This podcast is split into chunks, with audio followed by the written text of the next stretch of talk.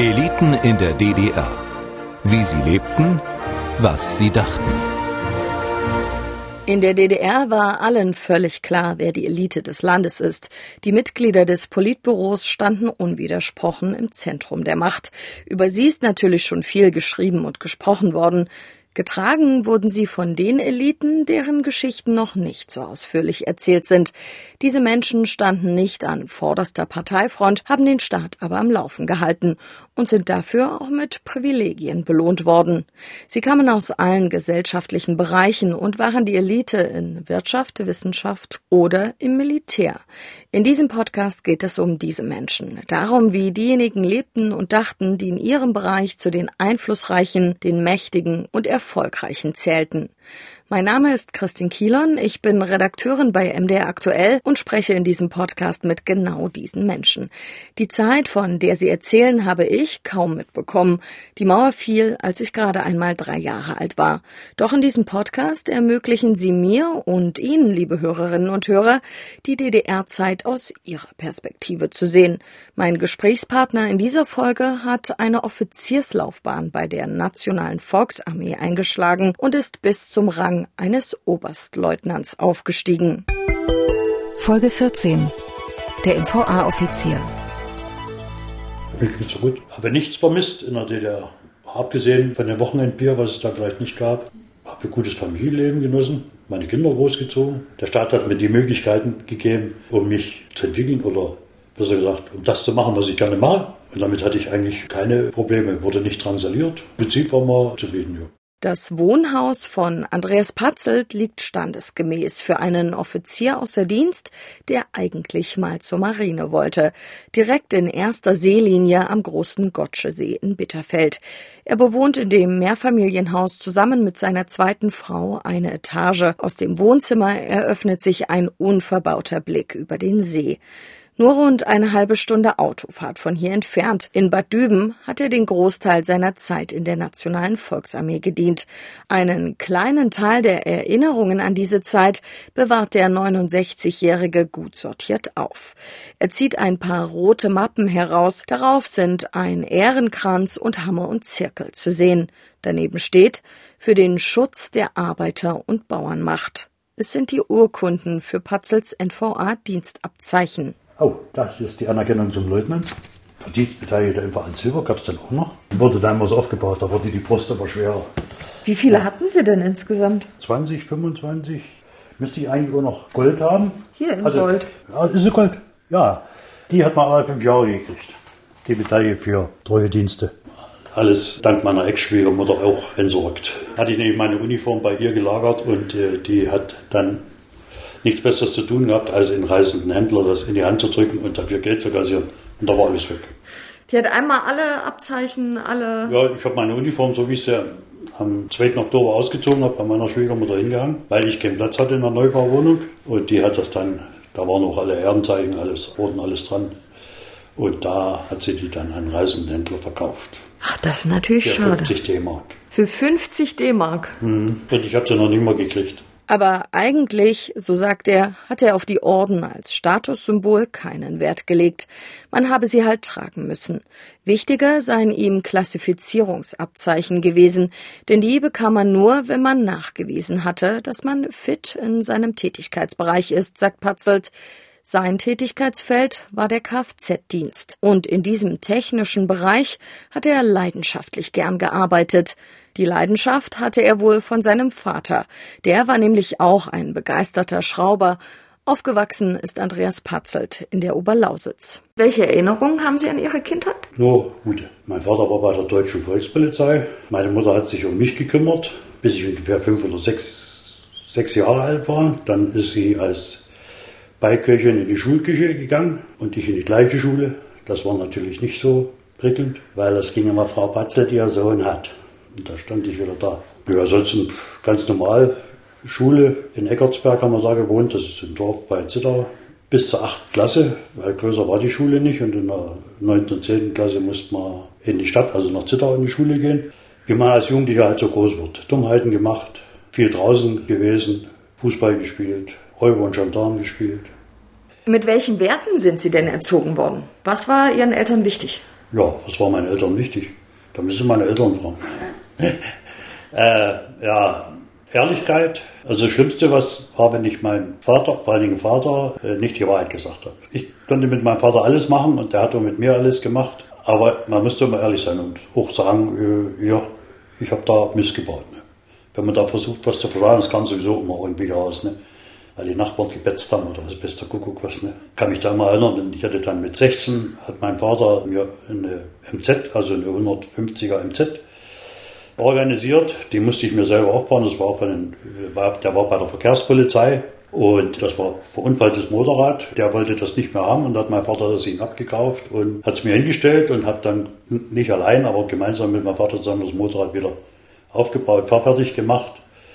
Als Motorradfahrer war ich halt das eine oder andere Mal ein bisschen zu flink unterwegs.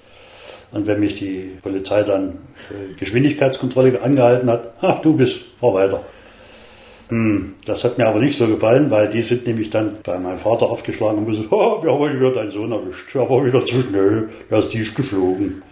Und dann gab es natürlich die entsprechenden Konsequenzen zu Hause.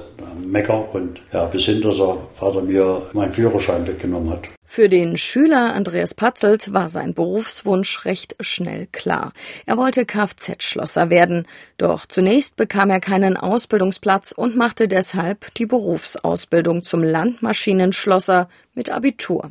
Sie haben dann die Lehre gemacht in ja, Bautzen. Ja. Ist da schon der Wunsch entstanden oder das Vorhaben entstanden, in Hinblick auf die Wehrzeit, die ja dann noch langsam anstand? Mein Grundsatzziel war eigentlich damals nicht unbedingt Offizier der MH zu werden. Ich hatte mich damals verpflichtet, weil ich bei der Gesellschaft für Sport und Technik, Abteilung Seesport, habe ich da mitgemacht. Das fand ich sehr toll und sehr interessant und habe mich damals verpflichtet als Soldat auf Zeit zur Volksmarine. Da wollte ich vier Jahre Soldat auf Zeit machen. Vier Jahre bedeutet, ich wäre aufs Schiff gekommen. Ich wollte also definitiv auf Schiff als Maschinist. Also ich wollte eine Maschine. Und anschließend, nach den vier Jahren, wollte ich nach Brüstrow auf die Seefahrtsschule und wollte also Ingenieur studieren, auch Schiffsmaschineningenieur. Ja. Und dann zur Seefahrt. Das war eigentlich mein Ziel. Das war es dann aber auch, das Ziel. Ich hatte dann damals eine, eine Freundin, die sagte, oh, auf der Marine und so weit weg und bis Stralsund und oh und nie und hin. Und da habe ich gesagt, naja, okay, dann gucken wir halt mal was, nach was anderem. Mit der Freundin ist es zwar nicht geworden und mit der Marine auch nicht. Also zur Nationalen Volksarmee ist Patzelt dennoch gegangen, denn die ermöglichte es ihm, die Karriere einzuschlagen, die er sich wünschte. Als gelernter Landmaschinenschlosser durfte er nämlich nicht Kfz-Technik studieren, also ist er stattdessen an die Offiziershochschule nach Löbau gegangen. Im Jahr 1972 begann Patzelt dann seine dreijährige Ausbildung zum technischen Offizier in diesem Bereich. Dort absolvierten die Offiziersschüler zunächst die gleiche Grundausbildung wie im Grundwehrdienst, erzählt er. Der Schwerpunkt habe aber auf den ingenieurtechnischen Grundlagenfächern gelegen. Anschließend kam er nach Bad Düben, wo Patzelt für die Luftstreitkräfte der Nationalen Volksarmee tätig war. Seine damalige Frau fand eine Stelle in Wolfen und beide ließen sich ganz im Norden Sachsens nieder. Und für Patzelt lief die Armeekarriere reibungslos. Er begann als Offizier für Instandsetzung und Versorgung direkt auf den höheren Stufen der Leiter. Als Stabsoffizier managte er die Kfz-Werkstatt der Kaserne. Negativ an der ganzen Sache war, dass das eine Dienststellung war, für die ich gar nicht ausgebildet war. Also noch nicht ausgebildet. Wir sind für die, wie es heißt, erste und zweite Offiziersdienststellung ausgebildet worden und ich war jetzt plötzlich in der dritten. Ich hatte plötzlich als junger Leutnant einen Dienstposten, der mit Major dotiert war. Also weit über mir. Und hatte dann plötzlich mit Sachen zu tun, die ich zwar in der Offizierserschule mal gehört habe, aber da hat der Lehrer gesagt, das müsst ihr nur informell wissen. Aber ich sag mal, ich hatte eine, eine Sachbearbeiterin, die war top, mit der habe ich sieben Jahre echt gut zusammengearbeitet. Wir hatten ein Dienstzimmer und die hat mich dann mehr oder weniger ausgebildet auf die Sachen, die ich gebraucht habe. Die ersten zwei Jahre waren ein bisschen hart und ein bisschen schlimm. Da habe ich also manchmal ganz schön lange in, im Büro oder im Dienstzimmer gesessen. Aber dann hat man sich reingefuchst und dann funktionierte es so. Hatten Sie auch mit Wehrpflichtigen zu tun dann? Ja, ja, da war, äh, waren auch Wehrpflichtige in der Werkstatt mit drin. Die, es waren ja bloß drei, vier Mann. Also das hielt im Rahmen. Die Werkstatt wurde natürlich durch ein Militär geleitet, durch einen Fähnrich und einen Unteroffizier und dann waren drei oder vier Wehrpflichtige. Wobei die Kfz-Schlosser in der Kfz-Werkstatt waren, die waren vom Grundsatz her sehr pflegeleicht, weil die hatten nichts auszustehen. Sie waren zu dem Zeitpunkt, als Sie angefangen haben im Bad Düben, quasi Leutnant. Ja. Sie sind heute aber Oberstleutnant AD. Auf welcher Ranghöhe befinden wir uns hier? Also die Karrieresteigerung war zu NVA-Zeiten eigentlich nicht das Problem, weil es gab festgelegte Zeiten. Man hatte eine Dienstzeit von, als Leutnant von zwei Jahren. Dann ist man mehr oder weniger automatisch zum Oberleutnant befördert worden. Voraussetzung ist, dass man keine offenen Disziplinarstrafen hatte. Nach drei Jahren Oberleutnant-Dasein ist man zum Hauptmann befördert worden, wie gesagt, beim nicht offen war und nach vier Jahren ist man dann Major geworden. Und wiederum vier Jahre später Oberstleutnant, wenn man denn auf den Dienstposten saß. Also der Dienstposten war dotiert zum Beispiel, ja, wie, wie mein Offizier für eine und Versorgung, da stand dann im Stellen- und Ausrüstungsnachweis Dienstgrad Major. Ich konnte de facto bis zum, erstmal bis zum Major ohne weiteres befördert werden. Was ich dann auch in den Regelzeiten geworden bin. Und dann haben Sie die Stelle gewechselt? Ja, muss ich sagen. Ich muss also, jetzt mache ich ein bisschen Eigenlob, ich muss also nicht ganz so schlecht gewesen sein, weil unser Fachvorgesetzter, der in Strausberg sitzt, der Chef Kfz-Dienst, war dann der Meinung, dass ich für Höheres geboren bin und hat dann gesagt, den Budget, den schicke ich an die Militärakademie zum Studium. Und dann stand eben 1980 plötzlich einer vom Kommando in mein Dienstzimmer und sagte, wir müssen mal reden. Hm, der Chef Kfz-Dienst ist der Meinung, dass du an die Militärakademie geschickt werden könntest. Oh, hohes Lob, damals, hohes Lob.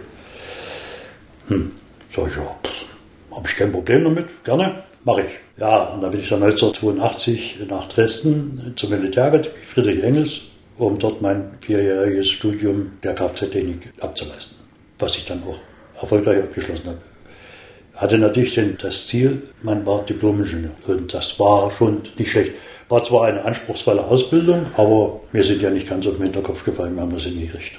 Also konnten Sie letztendlich sogar studieren. Das ist, ja. passt ja ganz gut zu den ursprünglichen. Ja, es lief wie ein Länderspiel ab das Leben. Nachteil war, das habe ich damals zwar nicht so gesehen, weil es war ja eine Ehre. Also ist nicht jeder auf dem Militärakademie und das war also schon man gehörte dazu schon zur Elite, sag ich mal, oder zum auserwählten Kreis.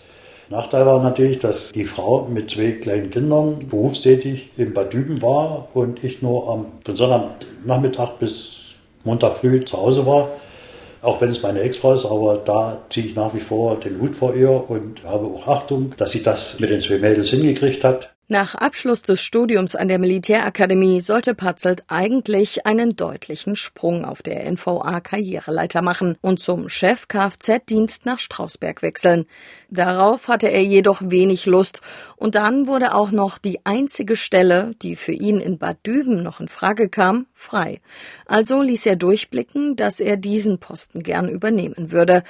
Er wechselte also vom Bereich Instandhaltung in die Ausbildung. Hauptaufgabe der neuen Abteilung die militärische Fahrausbildung von Unteroffiziersschülern. Dann ich mein letztes Jahr da absolviert und dann wurde man eingeladen zum Kadergespräch. Da stand dann der Kaderoffizier da, die Dienststelle, in die man später kommen könne. Und ich wurde dort hin, rein, den Kaderoffizier angeguckt. Den kannte ich vom Sehen her, weil der war auch an der Militärakademie vor mir. Aber ich wusste nicht, was er jetzt macht. Und er sagt zu mir, ja, ja, ist ja alles klar, war. Ich sage, alles klar, das ist ja klar. Oh, sagt er, ich bin gerade Offizier der militärischen Schule in Bad. Ich sage, alles klar. Und damit war klar, dass ich wieder zurück nach Bad Düben komme und dort die Fachgruppe für Kfz-Ausbildung übernehme. Und damit war ich natürlich höchst zufrieden. Erstens brauchte ich nicht umziehen, zweitens brauchte ich nicht nach Strausberg und hatte mein, mein familiäres und mein kameradschaftliches Umfeld wieder und bin dann wieder zurück nach Bad Düben. Der eine oder andere hat dann gesagt, du bist ja Ratterpam, du musst ja doof sein, warum hast du darauf verzichtet, du hättest im Strausberg große Karriere. Aber das wollte ich gar nicht. Mir war das viel wichtiger, dass meine Kinder in dem Umfeld bleiben, wo sie sich auskennen. Ich habe hier meinen Job, ich finde das so toll. Ich finde das in Ordnung und damit war die Welt eigentlich für mich schön. Weil ich konnte mein, meine Ideen umsetzen, meine Ziele machen und auch, sagen wir, Familie und Dienst im Einklang zu bringen. Patzelt hatte sich also gut eingerichtet in seiner technischen Nische in der Nationalen Volksarmee, anderen erging es weniger gut. Vor allem Wehrpflichtige berichteten immer wieder von Schikanen und Gängelei.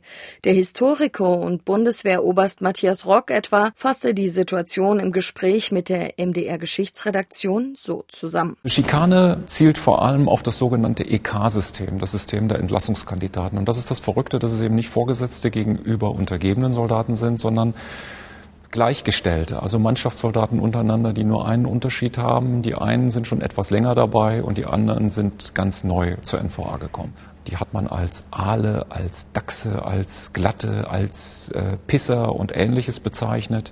Im zweiten Diensthalbjahr also praktisch in der Mitte ihrer Dienstzeit sind sie dann aufgestiegen zum sogenannten Vize. Und dann im letzten Diensthalbjahr, in den letzten sechs Monaten, da war dann sozusagen die höchste Stufe dieser informellen Hierarchie erreicht. Da war der Soldat dann ein EK, ein Entlassungskandidat. Und die älteren Soldaten nahmen sich nun besondere Rechte heraus.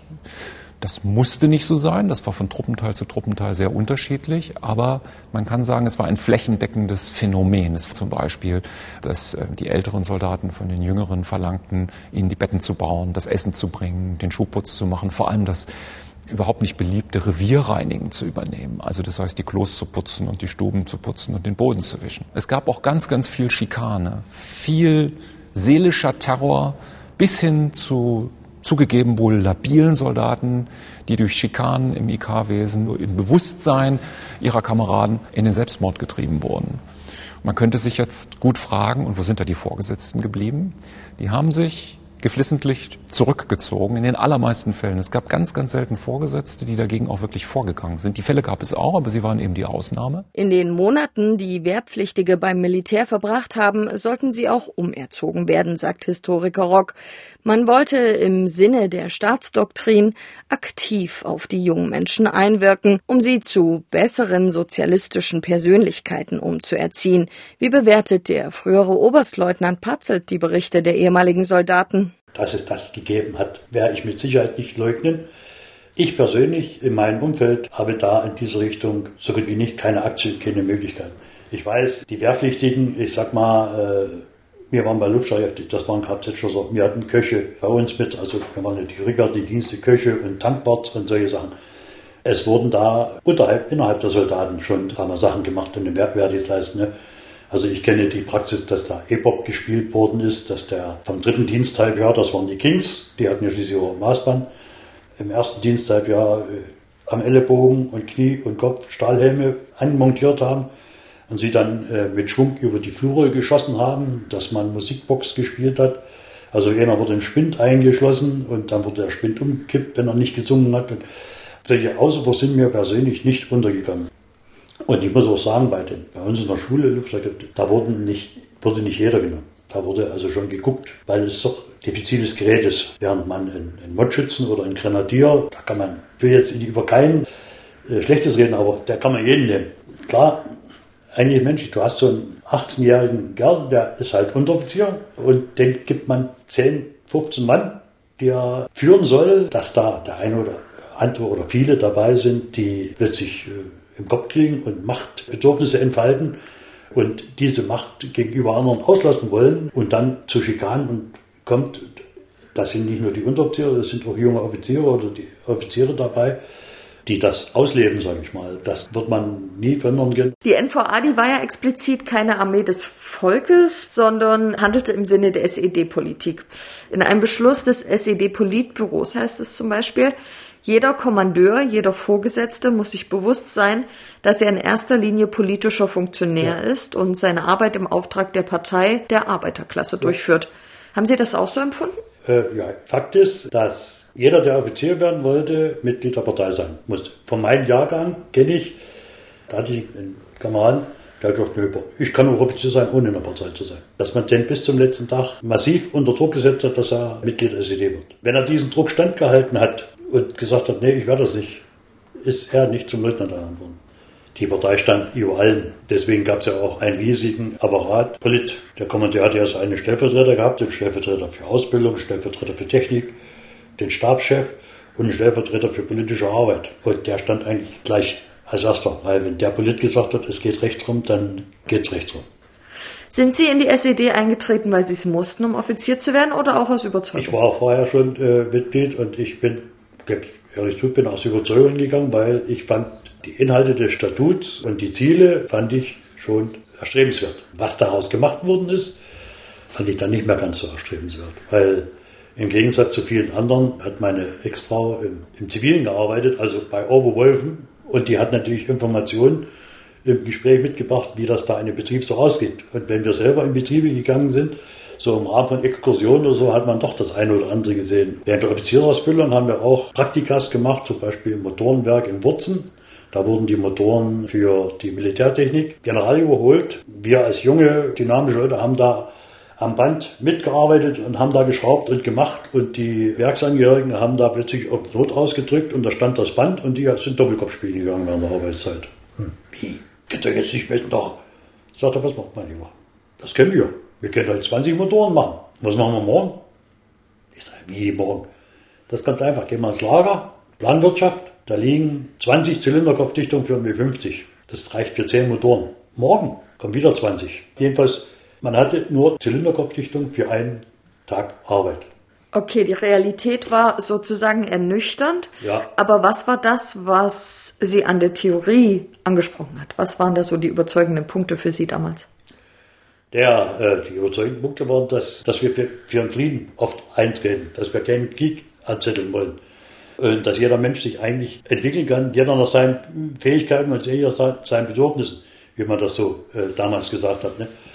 Das hat mich da schon angesprochen, weil letztendlich kann ich von meinem Dafürhalten sagen, ich habe das durchgelebt. Ich habe nach meinen Fähigkeiten und nach meinen Bedürfnissen gelebt, habe das immer wieder irgendwie hingekriegt, dass ich glücklich und zufrieden durchs Leben gehen konnte und erfüllt durchs Leben gehen konnte und meine, meine Vorstellungen auch umsetzen konnte. Und das war eigentlich das, was auch in den Statuten steht, dass, dass es dann in der Realität, was man dann so gesehen hat, nicht so funktioniert, weil ja, die alterssenilen haben da andere Meinung waren. Patzelt hat in Bad Düben ein sozialistisches Vorzeigeleben geführt. Mit seiner Familie lebte er in einem eigens für die Armeeangehörigen gebauten Neubauviertel. In seinem Elternhaus dagegen habe es nur ein Plumpsklo gegeben und im Herbst mussten die Kohlen für den Winter in den Keller geschippt werden. Und dann bin ich nach Bad Düben gezogen. Warmes Wasser aus der Wand, warme Wohnung, über Fernheizung, ordentliches Bad mit WC, mit Badewanne, warmes Wasser aus Wand. Es war wie Kommunismus. Bei meinen Großeltern musste ich sogar noch über den Hof, wenn ich auf Toilette wollte. Ich habe also relativ schnell eine Wohnung bekommen, allerdings im fünften Stock, das waren 71 Stufen, Zweiraumwohnung, Bad, Küche, Stube, Schlafstube, perfekt. Im Neubau? Im Neubau, perfekt. Da haben wir dann ein paar Jahre drin gewohnt. Meine Frau fertig mit Studium, dann kam auch unsere große Tochter zur Welt, 1977, also hatten es relativ gut, weil ich hatte Glück. Ich habe 1974 beim Telelotto in der Sonderauslosung Trümpfe zum Fest, also zum 25. Jahrestag der Deutschen Demokratischen Republik, einen Skoda S100 gewonnen. Auf die Banderolen-Endnummer 5 AM 000 991. 1974 habe ich mir den dann in Berlin-Rumsburg abgeholt. Neun. Nagelneu. Lindgrün. Da hatten Sie ein richtig gutes Auto. Ja, damit waren wir da schon sicher. Meine Eltern, also Anfang der 60 Jahre, führt glückliche Umstände dazu, dass mein Vater in eine Truppe reinkam, die einen Bauwagen an der Ostsee betrieb, um da Urlaub machen zu können. Da waren Angehörige der Ingenieurschule Zittau und der Polizei Zittau dabei und mein Vater haben sie angefragt, ob er da mitmachen möchte. Weil äh, mit dem Mauerbau waren natürlich diese mobilen Ferienunterkünfte nicht gern gesehen. Man wusste ja nicht, wer da drin ist und was. Also hat man gesagt, pass auf, das wollen wir hier nicht mehr, aber wir haben hier ein Grundstück, das könnt ihr von der Gemeinde pachten und könnt euch ein Ferienhaus drauf bauen. Also hat die Truppe, das waren glaube ich 16 oder 18 Familien, 1962, 63 angefangen, ein Ferienhaus an der Ostsee zu bauen. Wir haben da von Zitter aus eigentlich alles organisiert. Das waren zwar Weltreisen, aber wir sind mit dem LKW in Urlaub gefahren und haben die 14 Tage Urlaub an der Ostsee damit verbracht, jeden zweiten Tag Ziegelsteine zu fahren. Das klingt nicht sehr erholsam, aber natürlich dann für später So, ideal. Äh, ja, das Ferienhaus existiert immer noch und ich fahre dieses Jahr wieder dahin. Und wo an der Ostsee? In Dierhagen. Ortsteil Neuhaus. Dann hatten Sie ja mit Urlaub nie ein Problem. Im Prinzip, nein. Solange wie ich noch bei meinen Eltern gewohnt habe, waren wir jedes Jahr 14 Tage an der Ostsee. Später haben wir das dann auch organisiert, dass wir mit an die Ostsee fahren können. Entweder mit meinen Eltern gemeinsam oder für meine Eltern auf deren Anteil und haben da schöne Tage verlebt und die Kinder. Und damit hatten wir keine Probleme mit Urlaub. Aber prinzipiell mussten Sie sich auch als Offizier beim Militär auf Urlaubsplätze bewerben. Ja, ja, und die waren rar. Da ging es zum Beispiel nach sozialen Kriterien. Also als verheiratetes Paar ohne Kinder, kein Urlaubsplatz. Als verheiratetes Paar mit vier, fünf Kindern, die sind dann bevorzugt worden mit den Urlaubsplätzen, die Kinderreicheren. Oder von mir aus die unteren Dienstgrade, also die Unteroffiziere, wenige. Jeder Offizier Urlaubsplatz gekriegt hat, haben eher die unteren Dienstgrade gekriegt, als soziale Komponente Urlaubsplatz gekommen. Sie haben in der Neubauwohnung, in der Zweiraumwohnung Ja. gelebt. Sie Ja. haben aber zwei Töchter, haben Ja. Sie gesagt. Dann sind Sie nochmal umgezogen? Ja, zweimal. Äh, wo dann die Kleine geboren worden ist, dann war die Zweiraumwohnung nicht mehr angemessen. Dann habe ich eine Dreiraumwohnung gehalten. Also einmal umziehen ums Karree. Wo die Kleine dann das entsprechende Alter hatte und ich denn da, damit das Recht erworben hatte auf eine größere Wohnung, sind wir dann noch in eine Vierraumwohnung gezogen. Auch ums Karree war also auch kein Problem. Wer hat da noch so gewohnt? Waren das auch alles Militärangehörige? Alles, also das waren Wohnungen, die von der NVA betrieben worden sind und verwaltet worden sind. Das waren alles überwiegend NVA-Angehörige, es sei denn, es ist mal einer reingerutscht, der ja Sozialfall war. Aber es waren alles NVA-Angehörige, die da drin gewohnt haben. Und das war eine schöne Zeit, weil der Dienstgrad war hier vollkommen egal. Wir haben also schöne Feiern, spontane Feiern und geplante Feiern gemacht. Also ich kann mich erinnern, bei der einen Wohnung, da war auch so eine Truppe, da waren wir auch in etwa das gleiche Alter. Da haben sich zwei Frauen unten auf die Gartenbank vor die Tür gesetzt und haben angefangen zu schwatzen. Das uferte dann aus in eine Hausgemeinschaftsfete. Und jeder brachte was, was er aus dem Kühlschrank hatte, was er irgendwo hatte, brachte an und dann haben wir da unten gesessen und haben gefeiert. Also Also es klingt nach einem schönen Zusammenhalt, aber es klingt auch danach, dass das schon eine Art Militärblase gewesen ist. Hatten Sie auch Kontakt Ja, zu... ja, nee, ja, selbstständig, weil wir hatten über die Kinder dann auch Bekannte, Freunde aus den zivilen Bereichen. Also wir haben da auch regelmäßig zusammen gefeiert und so Sachen unternommen, wie Sonntagausflug. Alle Mann rennen ins Auto, fahren wir dahin und gucken uns das an, Wörlitzer Park zum Beispiel. Ich habe da noch ein bisschen aktiv Fußball gespielt. Da waren auch alle aus Bad Düben, waren nicht nur Armeeangehörige. Die Armee hat das zwar alles gesponsert und geführt, aber so, dass man da auch Kontakte außerhalb hatte. Und auch durch meine zivilen Mitarbeiter, das waren ja alles Zivile, die in Bad Düben gewohnt oder teilweise geboren oder groß geworden sind. Über die hat man natürlich dann auch die entsprechenden Kontakte, wenn man denn das wollte. Was haben Sie denn dann als Oberstleutnant der NVA verdient? 2500, so über den Daumen, 2000 DDR-Mark. War das eine privilegierte finanzielle Situation? Wenn ich mein, die Gehälter meiner Nachgeordneten und meiner Zivilschule angeguckt habe, war das schon kein schlechtes Gehalt. Lag deutlich über den Gehältern der Arbeiter. Dafür war ich aber Ingenieur. Aber im, im Vergleich zu den sagen wir, Diplom-Ingenieuren in den Betrieben war der Unterschied zwar auch da, aber nicht so erheblich. Ich sehe das ja von meiner Ex-Frau, ihr Gehalt, das war knapp unter meinem Gehalt. Also die hat ja auch Diplomabschluss gehabt. Aber insgesamt als Familie haben Sie dann ja sehr gut verdient. Wir haben als Familie sehr gut verdient, ja. Also wir hatten keine Geldsorgen. Patzelt und seine Familie lebten also in einer durchaus privilegierten finanziellen Situation. Das ist dem früheren NVA-Offizier auch bewusst. Aber wie elitär hat er sein Leben wahrgenommen? Immerhin hatte er in seinem Rang auch Personalverantwortung und Einfluss, also viel Verantwortung, aber auch Macht. Hatten Sie das Gefühl, so insgesamt betrachtet, zu einer Art Elite im Land gehört zu haben? Ja, ich würde mal so sagen, zur richtigen Elite fehlt ihnen schon noch ein paar. Wir waren etwas, ja, in der sozialen Stellung etwas besser als der Straßenkehrer oder der Arbeiter. Aber als Elite habe ich mich nie gefühlt, weil zur Elite, da musste man ja schon Nomenklaturkader des ZKs der SED sein. Weil man ja annehmen würde, dass es da innerhalb der NVA vielleicht nochmal, also weil es ja auch diese militärischen Ränge gibt, Ja, nochmal verschiedene Abstufungen gäbe. Ja, in der Richtung war man schon etwas höher gestellt, aber also ich habe mich nicht zur Elite gehörend gefühlt. Wir sagen, wenn die Generalität dann, da werden sich mit Sicherheit etwas zur Elite, ge- ob sie es verdient haben oder nicht, weiß ich nicht, aber solche Anwandlung hatte ich eigentlich nicht. Also eher die Generäle dann im Oh. NVA-System. Ich sag mal ab Oberst aufwärts dann. Wenn Sie an die 70er, 80er Jahre zurückdenken, hatten Sie irgendwelche Privilegien im Vergleich zu anderen Menschen, einfachen Arbeitern zum Beispiel? Nö. Ich sag mal Privilegien, naja, kommt davon, was man darunter versteht. Also ich musste mich in der Kaufhalle genauso anstellen wie jeder andere auch. Also in der Richtung eigentlich überhaupt nicht. Und ich sag mal auch in dem Freundeskreis, den wir hatten, das waren ja nicht nur hochgestellte Offiziere, sondern da war ein einfacher Arbeit, eine Bäckerin, die an der Konsumbäckerei gearbeitet hat, einer, der am Heizhaus gearbeitet hat, bei den Fußballkumpels. Da gab es ja alles durcheinander. Das hat mich eigentlich nie interessiert. Hat ihn das womöglich verdächtig gemacht? Immerhin war die Staatssicherheit auch in der systemtreuen Nationalen Volksarmee sehr umtriebig. Über die Stasi hat Patzelt recht gut Bescheid gewusst, erzählt er.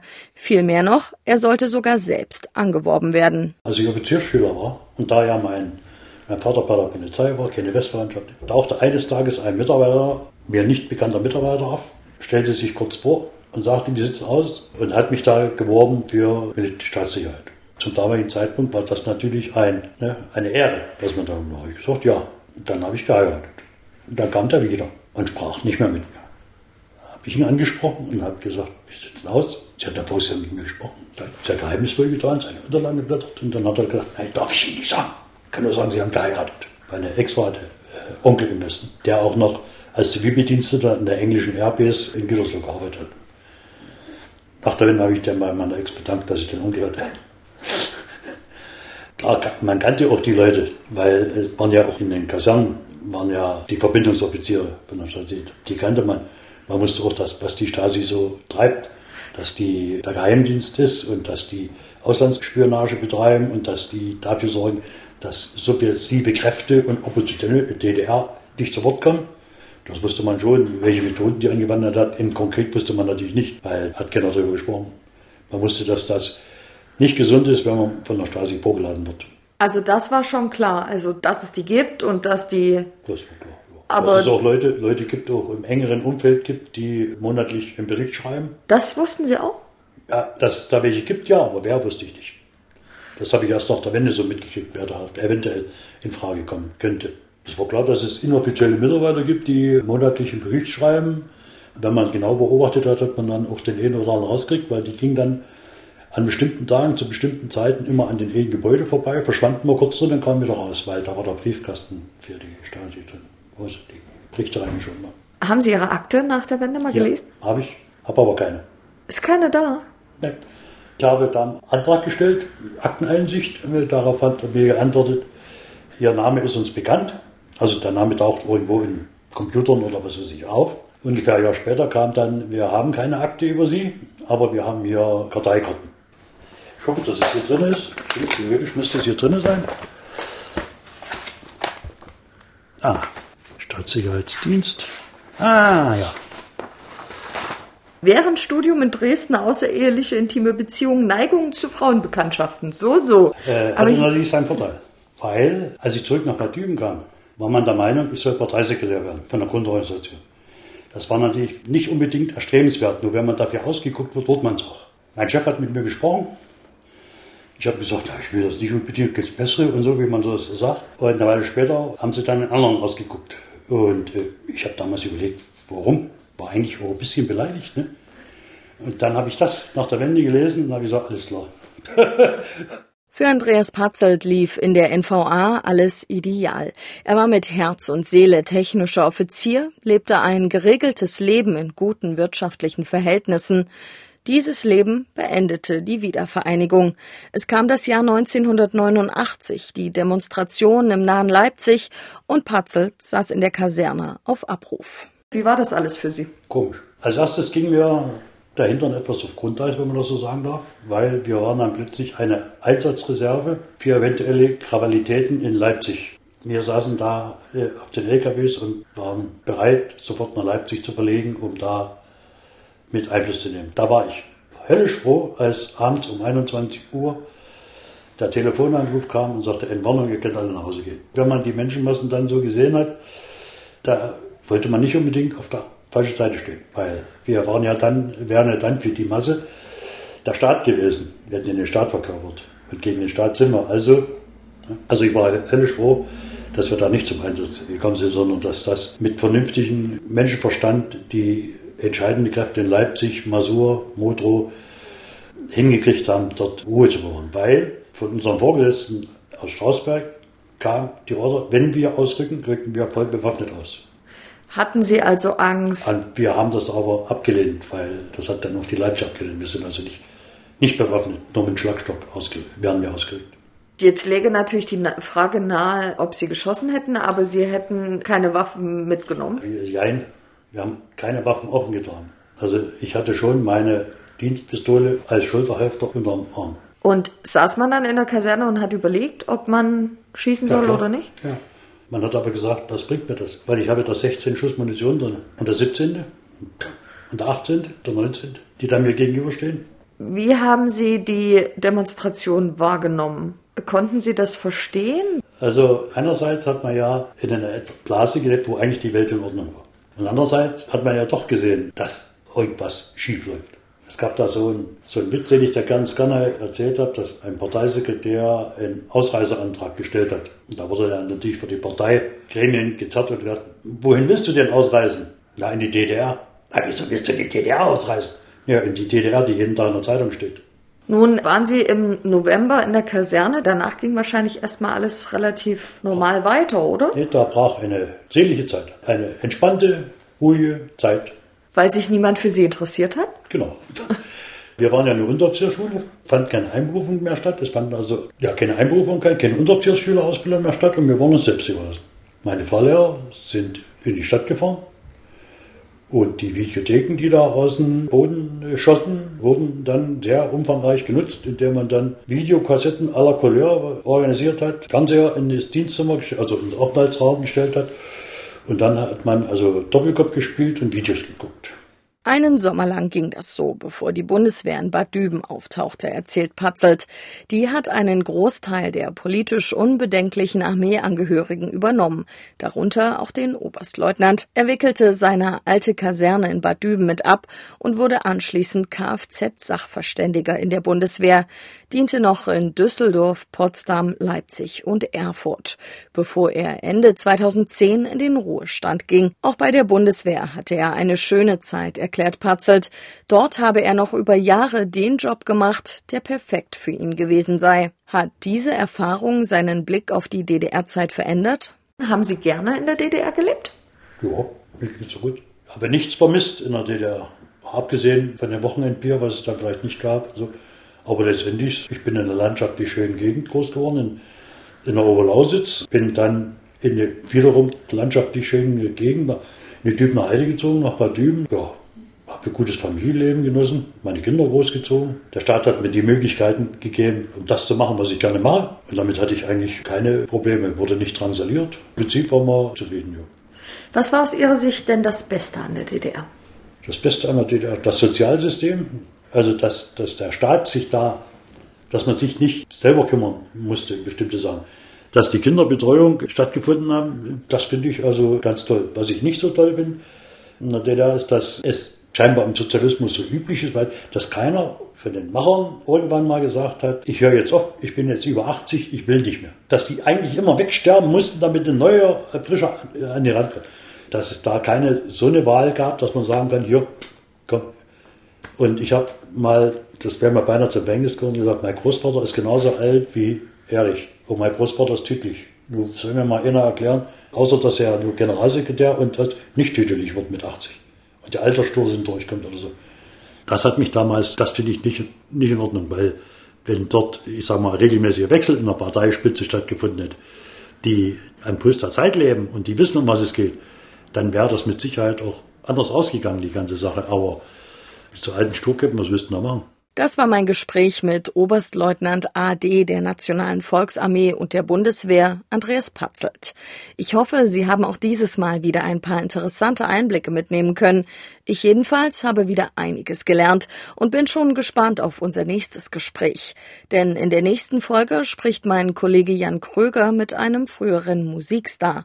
Die Musikerin Veronika Fischer hat sicher viele spannende Geschichten aus ihrem Leben in der DDR zu erzählen. Hören Sie also unbedingt wieder rein. Damit Sie keine Folge verpassen, abonnieren Sie doch einfach unseren Podcast. Und wir freuen uns natürlich auch über eine gute Bewertung bei Spotify und Apple Podcasts. Bis zur nächsten Folge können Sie ja mal in unsere anderen Podcasts reinhören. Wir haben da zum Beispiel etwas Futter für die grauen Zellen im Angebot. Im gesellschaftskritischen Podcast Das große Ganze geht es um all die gesellschaftsphilosophischen Fragen, über die Sie mit Freunden und Familie garantiert alle schon einmal leidenschaftlich diskutiert haben. Sie merken es schon, auch hier warten spannende neue Perspektiven. Eliten in der DDR. Der Podcast erscheint jeden Monat auf mdraktuell.de, in der ARD Audiothek bei YouTube und überall, wo es Podcasts gibt.